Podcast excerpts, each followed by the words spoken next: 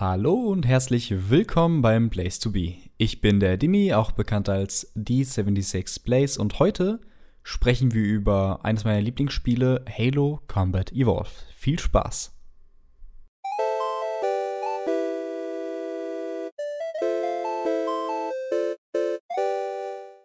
Ja, man könnte sagen, dass es soweit ist. Folge 7, wenn ich jetzt, wenn ich es richtig im Kopf habe.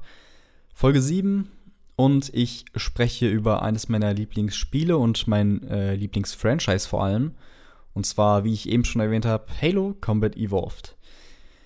Doch bevor ich schlussendlich ähm, wirklich aufs Spiel zu sprechen komme, werden wir erstmal in eins, zwei Sätzen klären oder erklären, was Bungie vorher gemacht hat und ob es denn gewisse Ähnlichkeiten gab. Bungie wurde nämlich das Entwicklerstudio 91 gegründet unter der Leitung von Alex Seropian, der dann auch irgendwann Jason Jones mit ins Boot geholt hat.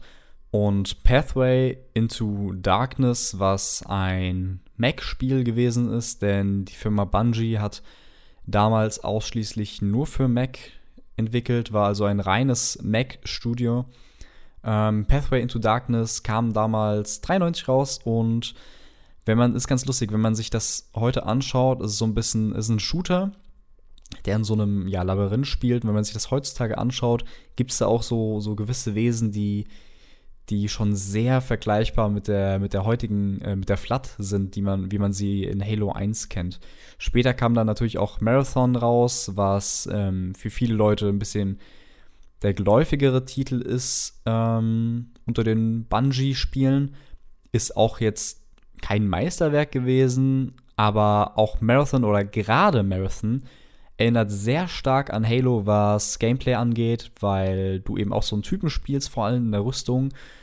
Und klar kriegst du das shootermäßig nicht eins zu eins hin. Das ist natürlich auch ein, ein Mac-Spiel, kein, kein Konsolenspiel. Das war ja noch alles weit davon entfernt, Shooter auf mit dem Controller zu spielen. Und aber man hat schon irgendwie gesehen, wo es vielleicht später mal hingehen könnte. Vor allem gab es auch diesen wichtigen Punch, den der Master Chief dann hat äh, später in Halo 1, der dann eingeführt worden ist, auch dort. Und es ist tatsächlich sehr interessant, diese ganzen Parallelen dann im Nachhinein zu sehen. Tatsächlich war Halo damals ja auch noch gar nicht als Shooter, wie wir ihn mittlerweile kennen, geplant. Für die ein, zwei Leute, die äh, die Geschichte noch nicht mitbekommen hatten früher. Ähm, Halo war ursprünglich auf dem Mac geplant als Echtzeitstrategiespiel. Das war, das war der Plan des Studios, war auch wie gesagt ein, ein Mac-Studio damals. Und dann kam irgendwann Microsoft um die Ecke und hat gesagt, ey, wir wollen, wir machen hier unsere Xbox und wir gehen jetzt ein bisschen, ja, wir gehen jetzt ein bisschen shoppen. Und dann ist man eben auf, auf Halo gestoßen und hat das Potenzial gesehen. Im, Im Laufe der Entwicklung war halt eben Halo 1 angedacht als Echtzeitstrategiespiel und hat sich dann wirklich extrem gewandelt und ist, äh, wie wir heute wissen, da ist eben ein Shooter draus geworden. So ein futuristischer Shooter mit, mit äh, Multiplayer-Elementen. Und ich würde sagen, wer heutzutage die Geschichte von damals wohl am besten wiedergeben könnte, ist ein Mann, und zwar die Halo-Koryphäe Simon Kretschmer. Viel Spaß. Ja, du hast mir ja geschrieben, ne? Du wolltest wissen, Du hast gleich mehrere Fragen gehabt. Aha, ja gut, ist ja mein Wochenende. Äh, du wolltest wissen, wie du zu Halo gekommen bist, was für dich die Serie ausmacht, wie du damals den Release wahrgenommen hast, wie Halo Multiplayer für Konsole revolutioniert hat, etc., etc. Also eigentlich alles einmal zum Thema Halo. Ähm, ja, dann, äh, ich versuche es ein bisschen kürzer zu machen. Ich habe das natürlich an diversen Stellen auch hier und da schon hundertmal erzählt, aber ich äh, erzähle es auch sehr gerne noch ein hunderterstes Mal. Und zwar äh, waren wir damals für Giga das weiß ich noch. Für Giga mehr oder weniger bei Bungie und haben da noch eine frühe Version des Halo 1 Multiplayer gegen die Entwickler gespielt. Also das ist richtig abgefahren. Ich habe auch heute noch ein so ein Poster, was eigentlich verlost werden sollte, aber es gab mehrere. Und eins davon habe ich von allen unterschreiben lassen und habe das behalten für mich. Und äh, das habe ich irgendwie aus irgendeinem Grund immer noch. Und da, da, sind auch Unterschriften von allen Halo 1-Entwicklern drauf. Und äh, da haben wir, ich glaube, es war damals, also es war schon maximal die maximale Menge an Multiplayer-Spielern äh, waren da. Ich weiß aber gerade nicht mehr, ich glaube, es war, waren es 6 gegen 6, 8 gegen 8. Ich, ich glaube, es waren 8 gegen 8. Ich bin mir jetzt aber nicht mehr sicher. Auf jeden Fall ging das eine lange Zeit und das war, wenn ich mich recht erinnere, sogar noch bevor wir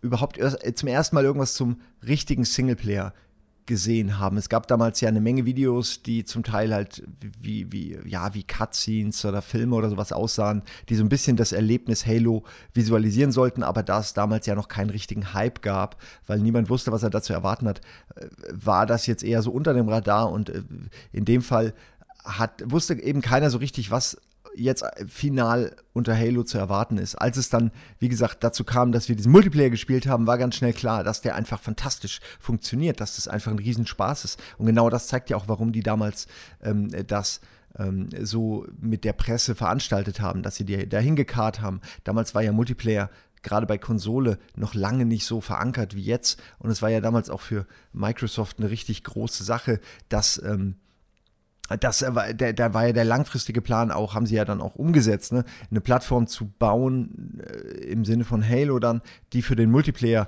äh, und, und die Xbox Live Online-Strategie benutzt werden kann. Und äh, da es bei Halo 1 ja noch nicht so weit war, hatte man da immerhin diesen äh, Splitscreen und den, äh, ich glaube, System Link, ja, ich weiß es gerade nicht mehr, aber auf jeden Fall konnte man eben dann doch schon im, im Netzwerk spielen und da hat es dann auch funktioniert. Äh, und auch jeder konnte da quasi auch seine eigenen Bildschirme haben und alles. Also es war vor allen Dingen einfach Multiplayer mäßig eine echte Erfahrung. Also ich kam damals noch von Battlefield und äh, kannte natürlich die Shooter auf dem PC und fand die auch super und habe das, was ging, natürlich auch online gespielt, aber auf der Konsole und wenn man das sich dann so retrospektiv anguckt, wie häufig man wirklich zusammengesessen und zu viert Halo 1 gespielt hat, war das schon äh, wirklich was ganz Besonderes. Das und Timesplit, das waren die einzigen Spiele, die wirklich über viele Jahre hinweg die ganzen Zimmer äh, überlebt haben äh, und in diesen Zimmern, äh, sag ich mal, Leute gegeneinander haben antreten lassen. Äh, und äh, viele haben Erinnerungen an diesen einen Fernseher und dieses kleine Viereck, an, in dem meistens ihr äh, eigener Screen zu sehen war. Und man ärgerte sich, dass man keinen eigenen hatte, weil die anderen einem immer auf den Bildschirm gucken konnten und vieles mehr. also da gibt es nicht viele Spiele, die das damals geprägt haben. Das sind wirklich am PC Battlefield und Konsorten. Das ist auf der Konsole Halo und eben Timesplit, das fällt mir noch ein. Sicherlich gab es da auch noch ein, zwei andere GoldenEye natürlich nicht zu vergessen, ähm, auch wenn es fast zeitlich eine andere Ära ist, aber hat das genau dieses Gefühl fast schon als erstes geprägt. Hm, ja, also äh, ich könnte jetzt noch ewig über die einzelnen, ja, sage ich mal, Feinheiten von Halo 1 damals eingehen, aber die hat, die wurden ja alle schon ohne Ende erklärt, also zum Beispiel das Granatenwerfen, dass, dass das einfach eine neue Option war, plötzlich eine Granate wirklich präsent zu haben. Die war früher immer irgendwo versteckt auf dem Tastaturfeld, irgendwie manchmal G, manchmal irgendwas anderes. Also es war selten so, dass die, dass das Leveldesign, die Entfernung der einzelnen Hindernisse auch, die, dass das genau abgestimmt war, sage ich mal, auf eine Granatenwurflänge, also dass man eben wirklich äh, vom Leveldesign fast schon unterstützt wurde, diese Granaten zu benutzen. Selbes gilt für den Nahkampfangriff, der ja auch auf jeden Fall relativ unique war damals, heutzutage auch sowas zum Standardrepertoire gehört, dass dann irgendwie, dass man schnell gemessert wird, indem man einen rechten Stick reindrückt oder dass man den Kolben in die Fresse kriegt. Da war das ja noch einfach der Master Chief, der einfach so stark ist, dass das natürlich eine Wucht hat, die, äh, die einfach Totschlag ist, wenn man trifft. Und genauso haben sich die Gefechte dann auch gefühlt. Es, man hatte auch ein bisschen das Gefühl, als hätten sie es genau abgestimmt, dass eben gerade diese Elite-Söldner zum Beispiel, dass die ja ein ganzes Magazin fressen, dann ist gerade so der Schild runter, den sie haben. Über den Schild können wir auch gleich nochmal reden. Und äh, man hat aber nicht mehr genug Munition, man muss nachladen, deswegen geht man nah ran und finisht mit einem Schlag oder wirft eine Granate, wenn der Gegner sich zurückzieht. All diese äh, Mechaniken haben ja wunderbar zusammengepasst. Äh, das hat ja, das hat ja einfach, ne, das war einfach wundervoll. Und dann noch die, das Schild dazu, äh, was sich äh, regeneriert, was einem sozusagen eine extra Möglichkeit gegeben hat, ähm, ja, also immer wieder zu kommen, immer wieder eine Schlacht zu schlagen und vielleicht nicht immer zu quicksaven, zu quickloaden, so wie es beim PC häufig der Fall war, sondern äh, einfach ähm, im, im, am, am, Leben, im Spiel zu bleiben ne? und eben nur erstmal die Energie des Schildes immer aufzu, aufzudröseln. Ne? Und vor allen Dingen auch mal eine Granate zu überleben. Also einfach dieses Gefühl in, in, in dieser Panzerung des Master Chief zu stecken, das wurde natürlich durch das Schild, den andere dann auch nicht hatten, noch einen Ticken verschärft und hat der Identifikation auf jeden Fall geholfen. Ähm, ja, das waren so, glaube ich, das sind so die großen drei Gameplay-Elemente und äh, was das Level-Design und da könnte man selbst noch ewig reden, ne? Art-Design, Level-Design, die, die ganze Idee der Halo-Welten. Einfach auch die Art, wie auch in dem Fall auch die Cutscenes wirklich Bock gemacht haben, diese Welt zu erkunden und auch Bock gemacht haben, die Geschichte der, der Menschen irgendwie in dieser Welt zu verstehen. Also es war einfach, ähm, wie gesagt, in allen Bereichen Musik, Soundtrack, man kann gar nicht aufhören, das alles anzusprechen, der, wie, wie gut der Controller funktioniert hat. Also ähm, wie gut der Xbox-Controller, der ja damals auch neu war, ne? wie, wie, gut damals war das noch dieses äh, riesige Surfboard, was man so zwischen den Händen hielt. Ähm, das ist ja mittlerweile auch viel kleiner geworden, aber selbst damit ließ, das sich, äh, ließ es sich wundervoll spielen und steuern. Ähm, das sind alles so kleine Feinheiten. Äh, der, dieser orchestrale Soundtrack, diese, diese gotischen Mönche, die dann irgendwie immer zum Angriff ne, äh, sangen. Also es, war, es ist wirklich eine einzige nostalgische äh, Erinnerung hier, das Spiel. Ähm, von vorne bis hinten geil. Das kann natürlich gegen Ende hin, bis zu den heutigen Halos, kann das natürlich nicht immer diese Faszination halten. Das, das geht einfach nicht, weil du, du kannst das Rad wirklich nicht immer neu erfinden. Und die Granaten waren nach dem zweiten Spiel dann spätestens etabliert. Genauso, dann, dann hat man ja auch mal Akimbo versucht. Das hat dann, äh, meiner Ansicht nach, war die Idee gut, weil man dann wirklich sehr ungewöhnliche Waffen kombinieren kann, aber es hat irgendwie für mich in der Ausführung nie so richtig funktioniert und sah auch immer so ein bisschen komisch aus, wie so eine, ja, wirklich wie so eine Schaufensterpuppe, der man irgendwie zwei Waffen in die Hand drückt. Aber gut, ist jetzt echt alles vernachlässigbar. Das Schwert, ne, was das alleine ausgemacht hat, so in den Multiplayer-Matches, äh, in, in, Teil 2 natürlich, in 1, äh, glaube ich, gab es das ja noch nicht, oder? Im Multiplayer bin ich mir gerade nicht mehr ganz sicher. Naja, ich muss jetzt auch aufhören. Auf jeden Fall war das äh, ein schöner Rückblick in, in wundervolle Jugenderinnerungen. Und ich wünsche dir noch viel Spaß mit deiner Halo-Retrospektive. Äh, und ja, dann äh, sage ich immer Tschüss und äh, auch deinen Hörern noch irgendwie eine schöne Zeit. Und wir quatschen dann ein andermal. Ne? Du rufst mich an. Bis dann. Tschüss. Ja, natürlich äh, quatschen wir. Ich habe Simon natürlich schon auch angerufen alles schon passiert. Ja, es war ein, ein sehr schöner Einspieler, wie ich finde, weil Simon doch auch für mich sehr viel geprägt hat, was das Thema angeht und mich auch sehr stark an Halo nochmal rangeführt hat, auch wenn ich äh, schon vorher Halo-Fan war und das Ganze geliebt habe. Aber Simon hat natürlich auch viele Sachen jetzt schon angesprochen, die Halo super gemacht hat, gut gemacht hat und als erstes gemacht hat, oder beziehungsweise ähm, auch den Konsolenshooter in der Richtung revolutioniert hat. Aber bevor wir auf diese Punkte ähm, genauer eingehen, würde ich sagen oder erkläre ich, wie denn mein erster Kontakt äh, mit Halo war. Und wenig überraschend war ich da auch recht jung. Halo CE kam 2001 raus. Sprich, 25 minus 19 sind sechs Jahre. Hoffentlich habe ich mich nicht verrechnet. ich war sechs, ich habe das nicht mit sechs Jahren gespielt, ähm, sondern ein bisschen später. Mein Cousin hatte die Xbox OG, wie man ja sagt, die allererste Xbox damals. Ich hatte die äh, erste Xbox nie gehabt, tatsächlich. Und er hat, irgendwann kam er irgendwie so, ich, ich war schon, ich kann mich noch erinnern, wie also wirklich, das ist, als ob es gestern gewesen wäre. Ich war bei ihm, also zu Besuch, und irgendwann kam er nach Hause und kommt so an, kommt ins Zimmer und sagt so, hey, hey Dimi, Dimi, Dimi, guck mal, was ich hier hab. Und zeigt mir in seinem Rucksack Halo 1. Und dann meine ich so, ja, warum versteckst du das denn so? Ja, das ist ab 16, das dürfen meine Eltern nicht sehen, meinte er. Und dann haben wir halt heimlich, heimlich äh, Halo gespielt damals. Wir haben also das erste, was wir gemacht haben, war nicht die Kampagne gestartet, sondern den Multiplayer gespielt. Und wir haben ähm, wirklich im, also Benutzer definiert, dann zu dritt äh, gegeneinander gezockt und das war, hat einen Spaß gemacht. Das hat einen Spaß gemacht, das glaubt ihr nicht. Für viele Leute war eben Halo auch wohl der erste Shooter. Für mich war es auch der erste richtige Shooter. Ich hatte vorher noch Sachen wie GoldenEye ähm, gespielt, die ja, für Konsole, ich würde sagen, GoldenEye war für Konsole der, der erste richtige Shooter, der so ein bisschen funktioniert hatte irgendwie. Aber ähm, mit Halo 1 hattest du natürlich ein Brett gehabt, was es so noch nicht gab. Halo 1 hat so vieles auf der Konsole revolutioniert und ähm, die Jungs vom, vom Halo-Cluster, die natürlich sehr aktiv sind in der, in der deutschen YouTuber-Halo-Szene, äh, werden jetzt ein bisschen von ihren Erfahrungen, von ihrem Erstkontakt mit Halo reden und natürlich auch davon reden, was Halo so speziell gemacht hat. Ab dafür.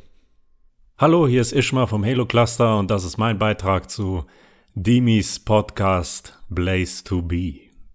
Halo 1 war auf jeden Fall etwas ganz Besonderes für mich. Ich bin einer der glücklichen Menschen, sage ich mal, die es noch erlebt haben, Halo 1 gleich als erstes Halo-Game zu erleben, was viel über mein Alter aussagt. Aber ähm, ja, ich war sehr jung damals. Halo 2 hat es da auch noch nicht gegeben. Ich habe Halo 1 vielleicht mit acht, sieben oder acht Jahren gespielt. Das war 2002 oder 3, schätze ich mal. Und da hat ein Kumpel, das war noch in der Grundschule, hat ein Kumpel zu Hause eine Xbox bekommen. No, er hat die Xbox bekommen, aber ohne Spiele. Und sein Onkel hatte so ein Sammelsurium an, an Xbox-Spielen bereits angehäuft und hat ihm die halt vermacht oder ausgeliehen. Ich weiß es schon gar nicht mehr. Und ähm, ja, dann war ich bei meinem Kumpel zu Hause und wir haben diesen Stapel halt durchgekämpft und geguckt, ja, was gibt's denn da für Games? Äh, ja, alles Mögliche von, vom ersten Splinter Cell und so. Naja, und dann kam auf jeden Fall dieses Game irgendwann da ganz unten in diesem Haufen. Halo Kampf um die Zukunft. Und das hat schon so ein, so ein, so ein, ja, heutzutage würdest du dein Game nicht Kampf um die Zukunft nennen, glaube ich. Ähm, naja, und dann haben wir das angeschmissen und mir kam das schon vor, also das kam mir ganz komisch vor, das Spiel, so, so im ersten Blick. Ähm, habe ich das Gefühl gehabt, dass es halt so überfuturistisch ist oder sowas. Aber in kürzester Zeit, du hattest diesen Splitscreen-Modus und ja, man kann sich vorstellen, wie lange wir daran gesessen haben und wie viel Spaß wir daran hatten. Einfach dieses Gameplay in Halo 1, das du hattest. Du bist einfach instant drin, die Gegner sind geil und lustig und challenging, alles zur selben Zeit. Und ähm, du hast einfach einen Heidenspaß, sich da durchzukämpfen. Und am geilsten war, wenn du im zweiten Level aus dem Tunnel kommst und dann bist du erstmal komplett hinweggefegt. Was für ein geiles Game das ist. Das Orchester geht ab. Wiedervereinigungstour steht unten auf dem Bildschirm und dir diese massive Welt öffnet sich dir mit dem Warthog. Und schon damals habe ich gedacht, wow, dass das überhaupt möglich ist. Und ja, das war auf jeden Fall mega krass. Und dann noch der, der Twist mit der Flood in Halo 1, das hat mich vor allem als kleiner Junge noch mega mitgenommen. Das war schon ziemlich harter Tobak, sage ich mal. Und ja, auf jeden Fall ist Halo 1 bis heute noch ganz, ganz, ganz weit oben von der Top-Liste des Franchises für mich. Weil es, ja, es wahrscheinlich viel Nostalgie, Gameplay-mäßig ist es heute halt schon sehr gewöhnungsbedürftig. Aber ja, ich will es nicht missen. Dankeschön. Tschüss. Hallo, ich bin der Eistee vom Halo Cluster und das ist mein Beitrag für Blaze, sein Halo CE Podcast. Und ja, wie der Name schon sagt, heute soll es um Halo CE gehen. Und äh, ich habe nicht mit Halo CE angefangen, sondern meine Halo-Karriere startete mit Halo 3. Nichtsdestotrotz habe ich meiner Meinung nach eine ganz interessante oder auch lustige Geschichte zu Halo CE oder besser gesagt Halo CE Anniversary. Und zwar war das ungefähr so mh, hm, achte, siebte oder achte Klasse, da war ich 14, 15 und da kam das Anniversary raus. Das muss 2010, äh, nee, 2011 gewesen sein. Und ich wollte das Spiel unbedingt haben, weil ich, wie gesagt, auch schon Halo 3 und Reach gespielt habe und unbedingt auch den Start der Serie mal erleben wollte. Sozusagen das Ganze nachholen.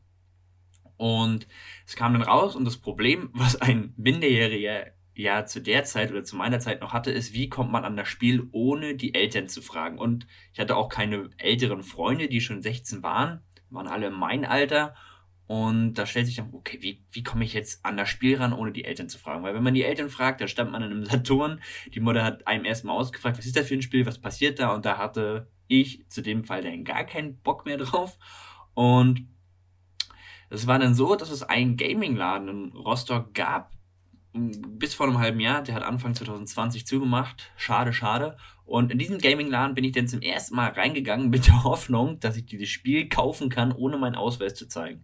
Bin mit einem Kumpel hin, hab das Spiel aus dem Regal genommen, hab's gekauft und musste meinen Ausweis nicht vorzeigen. Und seitdem war das der Laden, wo ich mir jedes Videospiel in meinem Regal gekauft habe. Ich glaube, ich habe über 100 Videospiele für die Xbox One und Xbox 360 im Regal stehen und alle Spiele habe ich dann da gekauft. Und ja, man war dann nachher irgendwann so eine Art Stammkunde. Und das hat alles mit Halo CE angefangen. Und das war natürlich noch nicht das Ende. Wir sind dann äh, zum Kumpel gegangen. Ich selber hatte zu dem Zeitpunkt noch gar keine eigene Xbox. Wir haben mit meinem Kumpel Splitscreen gespielt. Sind dann äh, zu ihm, haben das Spiel reingeworfen und waren dann erstmal total überrascht, wie viel Munition das AR hat und wie stark die Plasmagranaten waren und dass es diese Art Kettenreaktion gab. Das kannte ich ja aus Halo 3 an sich gar nicht. Und äh, da haben wir in der ersten Mission erstmal ordentlich Probleme gehabt auf Legendär, dass uns alles um die Ohren geflogen ist. Und man muss natürlich auch sagen, dass Halo CE auf Legendär wesentlich schwieriger ist, meiner Meinung nach, als Halo Reach und Halo 3 auf Legendär. Und das waren so meine ersten Begegnungen mit Halo CE und auch, ja, auch irgendwo schöne Erinnerungen aus der Jugend noch. Ja, Hallo, mein Name ist Silas respektive Psycho aus dem Halo Cluster Admin Team und das hier ist mein Beitrag zu Blaze Podcast zur Halo-Reihe. Ja, Halo CE habe ich erst tatsächlich einige, einige Jahre später das erste Mal wirklich gespielt ähm, und so wirklich bewusst die Kampagne habe ich tatsächlich erst mit dem Remastered von Halo CE Anniversary wahrgenommen weil ich ja mit Halo 2 beziehungsweise Halo 3 erst richtig eingestiegen bin und ähm, mit der Serie in Berührung kam. Aber trotzdem war CE einfach irgendwie so eine, hatte immer eine gewisse Ausstrahlung irgendwie, so eine gewisse Magie. Der, der Chief und, und, und wie man auf diesem Halo-Ring quasi durchgehend unterwegs ist und dass es in sich noch so ein bisschen geschlossen wirkte und äh, vor allem dann die Enthüllung der Flat plötzlich, als man dachte so, wow, okay, man kämpft hier gegen Aliens und äh, plötzlich kommt ein neuer Gegner ins Spiel. Das kann man, auch wenn man vorher die anderen Teile gespielt hat, bis heute noch, finde ich, sehr gut nachvollziehen und äh, hat zum Teil einfach auch ein paar der äh, verspieltesten, aber trotzdem irgendwie ikonischsten Soundtracks und macht einfach vom Gunplay bis heute Spaß. Und äh, das ist, finde ich, etwas, was nicht jeder Shooter quasi von sich behaupten kann, vor allem aus der Zeit der originalen Xbox oder der Xbox 360. Ich bin's, der Flash Tigers vom Halo Cluster und das ist meine Tonspur für den Einspieler für den Podcast Blaze to Be. Meine erste Begegnung hatte ich so 2008, 2009. Da war ich so 10, 11 Jahre alt und ich habe gesehen, wie mein Bruder Halo 2 gespielt hat. Und irgendwann durfte ich auch selbst an den Controller und habe dann mit meinem Vater und meinem Bruder auf Coagulation gespielt. So genau weiß ich das noch. Und da, also den Blood Gulch Remake. Und da haben wir dann zu dritt gegeneinander gekämpft und ich weiß noch, dass ich sehr grob motorisch war und wirklich fast nichts getroffen habe. Aber ich war sehr stolz, wenn ich dann einen Benji bekommen habe und jemanden überfliegen konnte. Dann hat sich das ein bisschen ausgeschlichen. Ich habe nicht mehr oder fast gar nicht mehr über Halo nachgedacht oder Halo gespielt. Und dann habe ich irgendwann mal den Halo-Soundtrack, den Halo 3-Soundtrack aus dem Menü, aus dem Zimmer meines Bruders gehört. Und ich habe mir so gedacht oder auch gesagt, was für ein Suchti. Der zockt nur noch und geht mit seinen Freunden draußen gar nicht mehr spielen, ohne das Wissen, dass ich in ein paar Jahren genauso enden werde oder in die Rolle schlüpfen werde. Jedenfalls habe ich wahrscheinlich mal gesehen, wie mein Bruder das gespielt hat. Und dann durfte ich irgendwann mal selbst alleine Halo 2 spielen. Und dann habe ich die Kampagne auf meiner eigenen 360 hoch und runter gespielt. Und in der Kampagne kann ich mich noch an sehr, ja, eindrucksvolle Momente erinnern. Auch nicht unbedingt positiv. Und zwar in der Mission der Gebieter, wo alles so dunkel ist und man sucht diesen Ketzer, habe ich einfach den Weg nicht gefunden und ich war so frustriert, dass ich nicht weiterkam. Irgendwann habe ich es geschafft und dann war ich in der Mission das heilige Symbol. Und da lauert ja die Flat überall in jeder Ecke. Ich weiß noch, da war man auf dieser einen Plattform, wo dieser Fahrstuhl sozusagen reinfährt. Dieser horizontale Fahrstuhl und dann hat die Flatte rumgeschrien. Ich weiß noch, wie ich dann selbst nicht geschrien habe, aber es war schon sehr gruselig, die Flatte dann zu bekämpfen und auch fast keine Chance zu haben. Irgendwann durfte ich auch das böse Spiel mit dem roten Symbol spielen, also Halo 3, dann auch irgendwann Halo Reach Und dann war ich so froh, beziehungsweise war so begeistert, dass ich einen Halo-Release selbst miterleben werde. Und dann auch das Spiel vorher vorzubestellen. Und das kommt dann an. Und das war dann Halo CE Anniversary 2011. Und ich dachte, so informiert wie ich war, ich habe da ein neues Halo in der Hand. Und dann war das nur Halo CE. Warum war ich dann enttäuscht? Weil es Halo CE war, ein Spiel, wie ich es schon kannte und wo ich mich noch mehr verlaufen habe als in Halo 2. Alles war Copy und Paste, man kannte jeden Ort dreimal und ja, und dann irgendwann mal Jahre später in der MCC musste ich natürlich alle Spiele durchspielen und da habe ich erstmal gelernt, Halo CE als Fan auch wertzuschätzen. Die ganze Atmosphäre mit der Musik, mit der etwas abgespacederen Musik, als es vorher war. Und nachdem ich gelernt habe, dass man den Pfeilen auf dem Boden ab und zu folgen muss und ab und zu aber auch nicht, dann hat es auch Spaß gemacht, die Ursprungsgeschichte, den ersten Halo-Titel kennenzulernen und auch dann auch später auf Legendary durchzuschwitzen. Ja, hi, ich bin der Benny vom Halo Cluster und heute soll es darum gehen, wie ich zu Halo gekommen bin.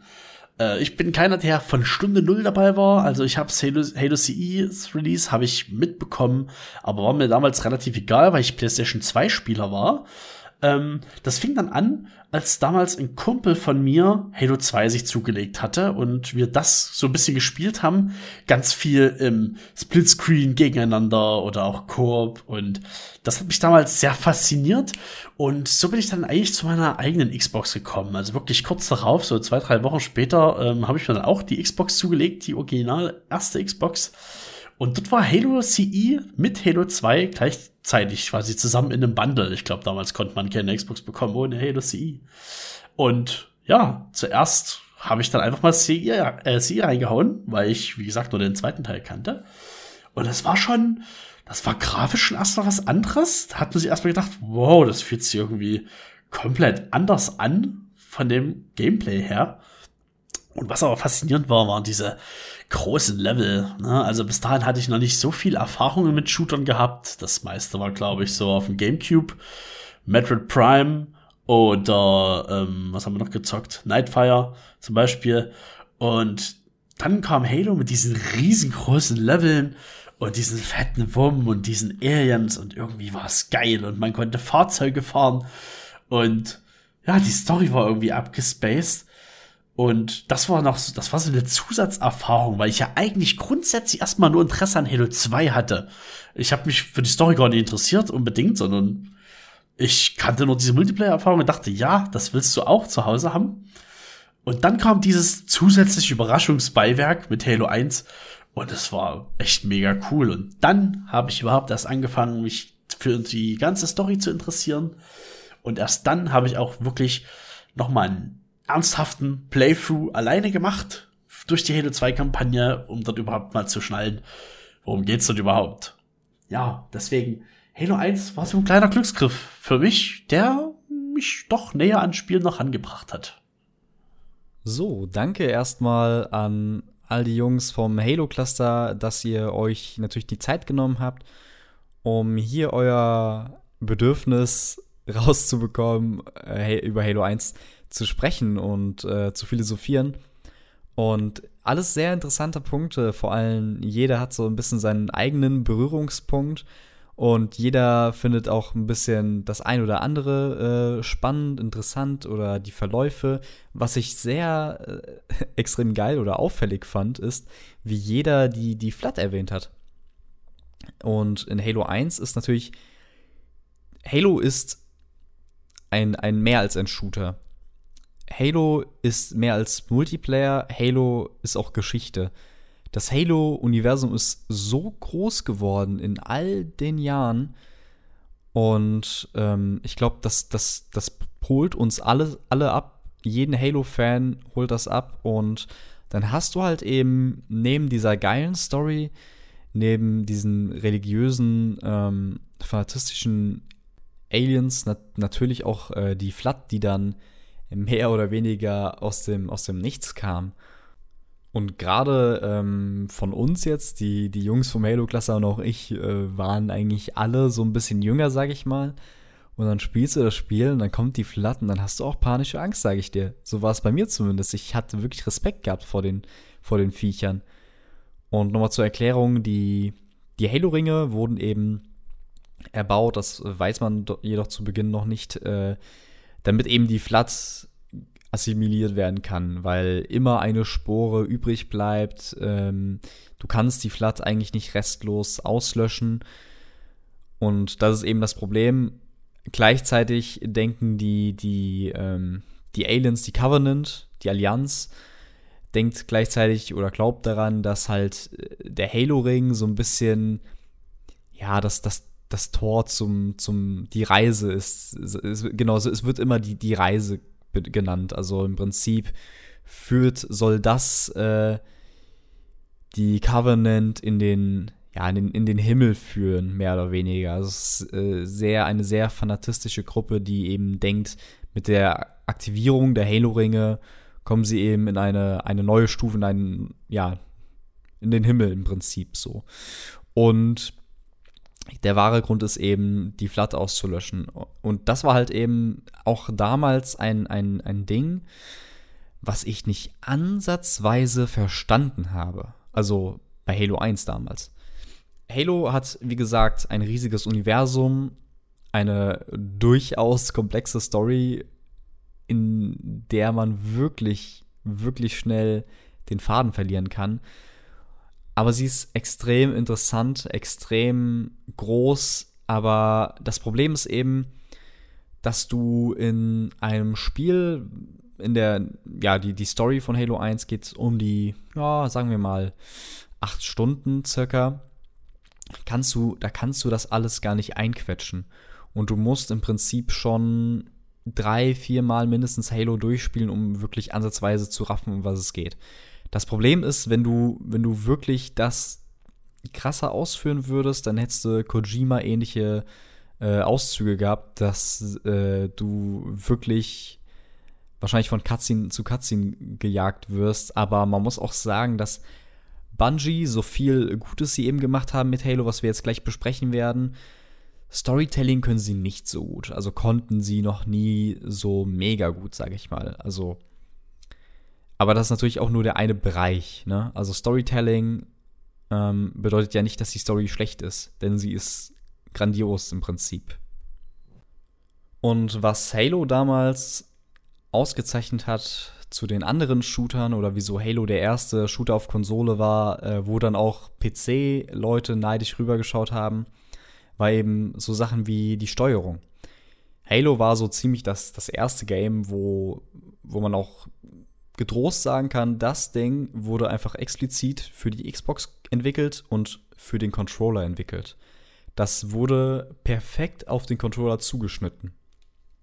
Wenn man früher Halo 1 noch auf dem PC gespielt hat, da gab es dann nämlich auch irgendwann die Portierung, hat man eben gemerkt, dass das Halo 1 auch kein PC-Titel ist. Es, also der Master Chief steuert sich zu langsam und irgendwie kommt man da irgendwie nicht in, nicht in Fahrt. Was, was eben bei Halo sehr wichtig ist, ist so Sachen wie, wie Feedback. Du hast beim Controller, das hatte Simon vorhin angesprochen, den, äh, den, den Schlag des Master Chiefs, der natürlich äh, einfach Totschlag ist, wenn er trifft. Ich zitiere damit Simon. Und du hast halt eben, das war schon, ich sag schon fast geplant, dass die Elite, wenn du mit dem Sturmgewehr draufballerst, das Sturmgewehr war leer und der Elite hatte gerade kein Schild und dann rennst du halt noch hin und gibst ihm einen mit und er fliegt runter so. Und wo wir gerade beim Schild sind, Halo hat auch etwas eingeführt, was heute völliger Standard ist. Auch das Schild. Also das gab es eben damals noch nicht, dass du so viel aushältst und ähm, du so einen offenen langen Kampf haben kannst, gab es noch nicht. Du du kannst ganz andere Spiel Arten, Mechaniken äh, entwickeln mit dem Schild. Vor allem im, im, im Multiplayer ist das natürlich gravierend, eine gravierende Änderung. Und es sind halt viele Sachen, die, die Halo damals gemacht hat, die heute völlig normal sind. Also auch so Sachen wie, wie der nahtlose Übergang von, von Auto und ähm, ja, Ingame. Du hast, du hast äh, Ballerpassagen direkt in der zweiten Mission zum Beispiel. Hast du eine Passage, wo du, wo du eben eine, ein, ein Fels beschützen musst und dann sagen die, ey, guck mal hier, Mr. Chief, hier, äh, nimm mal den Warthog und fahr dahin. Und dann hast, bist du halt nahtlos von der, von der Kampfsequenz in eine Autosequenz gekommen, ohne Ladescreen, ohne nichts. Das, das ist einfach für damalige Zeiten, das war revolutionär. Das gab es vorher nicht, dass du so einen nahtlosen Übergang hattest von Auto zu, zum, zum, zum Warthog über einen Panzer. Du konntest dann äh, Ban Benjis fliegen sogar. Ähm, das war einfach, einfach der Wahnsinn. Simon hatte es vorhin erwähnt, Halo war so ein bisschen die, die Plattform für, für Microsoft, indem sie den, den Multiplayer revolutioniert haben oder ausgeweitet haben. Das sollte die Offensive von Microsoft sein, Online-Gefechte äh, anzugehen. Das, das gab es so in der Art noch nicht, sage ich mal, ähm, beziehungsweise war es noch nicht ausgereift, was Konsolen angeht und Online-Spielen.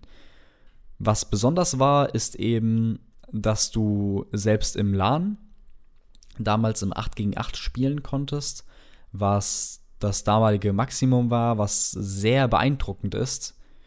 Und auch die, die Story konntest du natürlich auch im, im Vierer-Splitscreen spielen. Und das hat auch für mich sehr viel ausgemacht, weil ich die Story also wirklich, ich kann nicht mehr erzählen, wie oft ich diese Story durchgespielt habe. Sei es damals mit meinen Cousins gewesen oder eben später nochmal mit dem, mit dem Remake. Aber Halo hat natürlich auch als, als Starttitel für die Xbox sehr gut funktioniert. Denn du hattest einfach ähm, einen absoluten, äh, ein, ein absolutes Highlight, ein, ein, ein Meilenstein der Geschichte heutzutage an Tag 1 der, der Xbox OG. Während zum Beispiel bei der PS2 an äh, ja, der Launch, da kann ich mich zum Beispiel an fast gar nichts mehr erinnern. Da gab es Ridge Racer und äh, gab es da irgendwie irgendein Fighting Game noch? Ich weiß es gar nicht mehr. Aber eben ganz nette Sachen, aber, aber nicht sowas, sowas Großes, sowas Langfristiges wie Halo. Bevor wir hier zum, zum Ende kommen des Halo Podcasts, werden wir noch über ein Thema sprechen, was natürlich auch nicht nicht vergessen werden darf. Und zwar ist es der, der Soundtrack, der damals eben mit Halo kam und produziert oder komponiert wurde von Martin O'Donnell und äh, Michael Salvatori, die eben damals doch die Dinger produziert haben. Ähm, es gibt eine, eine erstaunliche Geschichte, so ein bisschen Mythos, der äh, besagt, dass, dass Martin O'Donnell eben den Halo-Soundtrack kurz vor knapp in zwei, drei Tagen zusammengeschustert hat. Und wenn man, wenn man sich das Ganze anhört, dann wird schon klar, falls das wirklich stimmen sollte, also was für, ein, für eine Meisterleistung das war. Denn dieser, dieser Soundtrack von, von Halo, alleine wenn du im Hauptmenü bist, der ist so ikonisch, so zutreffend und passend, und ich würde sagen, zum Abschluss dieses äh, Podcasts würde ich den guten alten Halo 1 Titelsoundtrack hier abspielen lassen und verabschiede mich damit aus der oder von der heutigen Episode. Ich würde sagen, bis zum nächsten Mal. Danke, dass ihr zugehört habt. Euer Place to Be.